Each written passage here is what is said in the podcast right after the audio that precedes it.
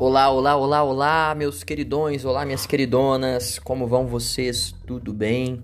Tudo beleza, Isa? Tudo tranquilo, leba, leba? Tô aqui hoje trazendo mais um episódio para vocês, uh, mais um episódio do nosso mini podcast Tem Dever de História. Uh, podcast esse, eu sempre vou repetir isso, tá, gente? sempre vou insistir com isso. Esse episódio é um complemento, ele não é uma base para o estudo de vocês. Então sempre estudem também pelos outros materiais digitais que eu envio para vocês sempre e também pelo livro didático, pela apostila, etc. Então esse episódio é um complemento. Hoje a gente vai falar sobre a República da Espada, também conhecida como República dos Marechais, que é a primeira fase da Primeira República Brasileira. Tudo bem? Então coloca o fone de ouvido, aumenta o volume, senta direitinho aí na cadeira, uh, deita direitinho aí, né? Mas cuidado para não dormir também. Sinta-se confortável e vem comigo, vamos entender aqui sobre a República da Espada. Chega aí.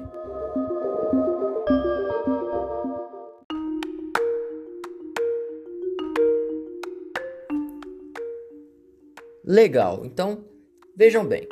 No episódio passado eu falei para vocês que a República Brasileira ela nasce bem problemática, ela nasce com alguns problemas essenciais.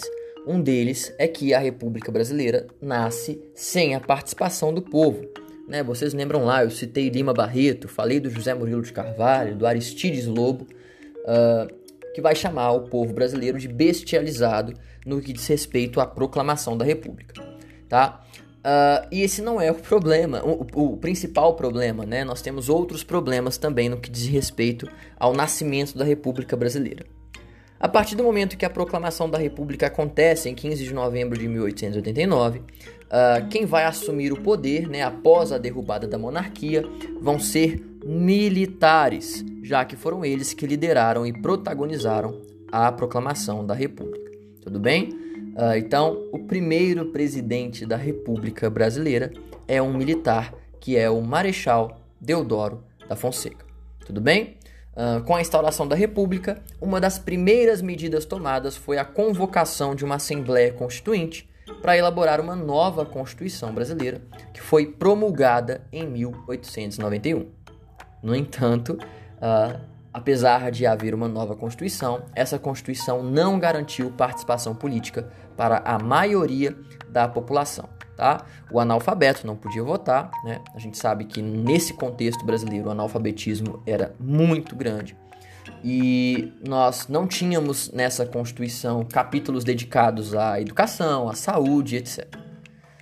Hum, então, nós temos, como eu disse, uma república que não conta com a democracia, que é o atributo básico da república. Tudo bem? A Constituição de 1891, além desses aspectos excludentes, tinha como principais características o estabelecimento do regime presidencialista de governo, a divisão dos três poderes, né, Montesquieu, Iluminismo.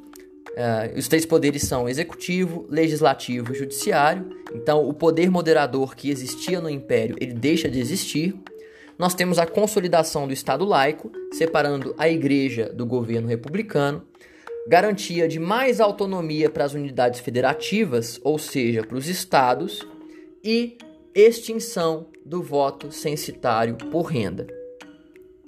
Apesar disso, apesar do fim do voto censitário, nem todas as pessoas tinham direito ao voto, como eu disse para vocês há pouco, poucos momentos atrás. Tudo bem? Uh, como eu disse, o primeiro presidente é o Marechal Deodoro da Fonseca. Tudo bem? Uh, ainda durante o mandato de Deodoro da Fonseca, nós vamos ter uma grave, grave crise econômica, desculpa, conhecida como crise do encilhamento. E essa crise, ela foi provocada pelas constantes desvalorizações cambiais promovidas pelo governo para estimular as exportações de café, tá? Essa medida em longo prazo gerou outros problemas, porque o aumento da, das exportações de café também fez com que o preço internacional da saca caísse. Tá? Quanto mais exporta, quanto mais produto disponível no mercado, esse preço ele cai, né? O produto vai ser desvalorizado, tudo bem? Então, uh, na tentativa de estimular o crescimento industrial, o ministro da Fazenda da época, Rui Barbosa, vai tomar uma medida extrema para acalmar os ânimos desses cafeicultores insatisfeitos com a queda do preço do café, uh, ele autorizou, o Rui Barbosa autorizou o aumento da emissão de papel moeda em 75%, tá? Então o Rui Barbosa, ele tenta estimular o capitalismo por decreto, como diz o historiador Marcos Napolitano no livro História da República de 2016. Só que não deu certo. O resultado foi uma enxurrada de dinheiro sem lastro na economia. Né? A gente não pode simplesmente imprimir dinheiro e achar que isso vai dar certo. Uh, e isso vai motivar a especulação na bolsa de valores. Uh, empresários, cafeicultores, profissionais liberais emprestavam dinheiro dos bancos e investiam na bolsa. E aí, com toda essa situação, vai surgir a designação encilhamento, pois o barulho e a agitação que caracterizavam a euforia dos especuladores na bolsa de valores se assemelhavam à agitação gerada pelos preparativos para encilhar cavalos de corrida. Tudo bem? Os problemas políticos e a crise econômica que surgiram nesse, nessa crise de encilhamento tornaram o governo de Deodoro da Fonseca indesejável, indesejável para aqueles que o tinham apoiado. Então, Deodoro da Fonseca, uh, o seu governo entra em crise, uh, Deodoro não vai se mostrar apto para lidar com a oposição, e aí ele vai ordenar o fechamento do Congresso. A Marinha, que naquela época se chamava Armada, ameaça bombardear uh, o Rio de Janeiro por conta dessa, desse fechamento do Congresso, tá? E aí nós vamos ter a primeira revolta da Armada, e pressionado, Deodoro da Fonseca vai renunciar o cargo de presidente no ano de 1891, mais especificamente no dia 23 de novembro.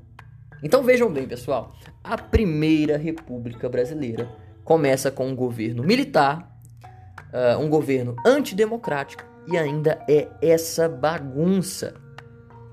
Vejam bem, é uma república que não conta com seu principal aspecto, que é a democracia. Olha os problemas aparecendo aí, tá bom? E aí, com a renúncia de Marechal Deodoro da Fonseca, quem vai assumir é seu vice, Floriano Peixoto. Vamos falar mais um pouquinho dele, vem comigo.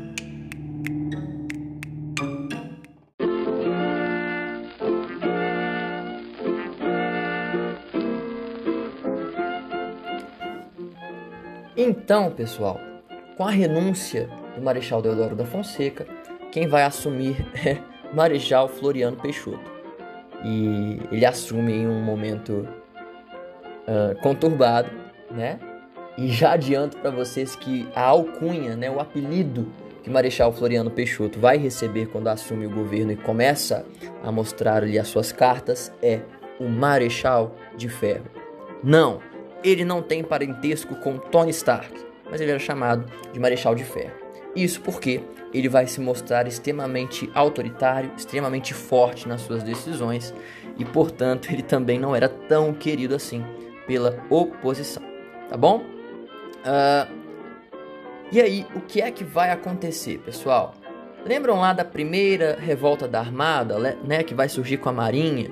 Uh, a Marinha vai ficar revoltada, porque não era Floriano Peixoto quem devia assumir, né, apesar de ser o vice uh, do Marechal Deodoro da Fonseca.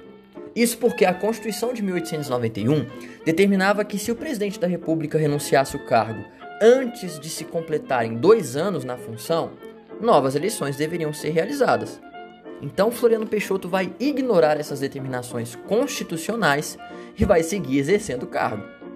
Tal atitude vai gerar uma insatisfação enorme entre a população e vai originar uh, a segunda revolta da Armada em 1893, no Rio de Janeiro. A Marinha, liderada pelo almirante Custódio de Melo e de Saldanha da Gama, vai se rebelar contra o governo. Durante o episódio, os revoltosos chegaram a bombardear a cidade do Rio de Janeiro e a mantiveram sob a mira de canhões por vários dias. Tudo bem? Uh, os líderes dessa revolta esperavam ganhar o apoio de outros setores da política e das forças armadas durante o conflito. No entanto, não houve tanto sucesso assim. Esses revoltosos eles vão sofrer uma dura repressão do exército, né? O exército que era fiel a Floriano, e tá aí um dos motivos pelos quais essa uh, uh, Floriano Peixoto vai receber a alcunha, né? O apelido de Marechal de Ferro, por conta da sua do seu autoritarismo e por conta da sua agressividade na repressão da segunda revolta da Armada. Tudo bem? Apesar de extremamente autoritário, apesar de não respeitar a Constituição, Em 1894 vamos ter eleições diretas uh, e quem podia votar, que não era muita gente, mas quem podia votar vai finalmente eleger um presidente da República Civil. Finalmente não teremos mais militares na República Brasileira governando a primeira República Brasileira, né? Quem vai vencer as eleições é um civil e é Prudente de Moraes, representando a oligarquia paulista né? E inaugurando a República do Café com Leite. Quer saber o que foi a República do Café com Leite? Aguarde o próximo episódio do nosso mini podcast.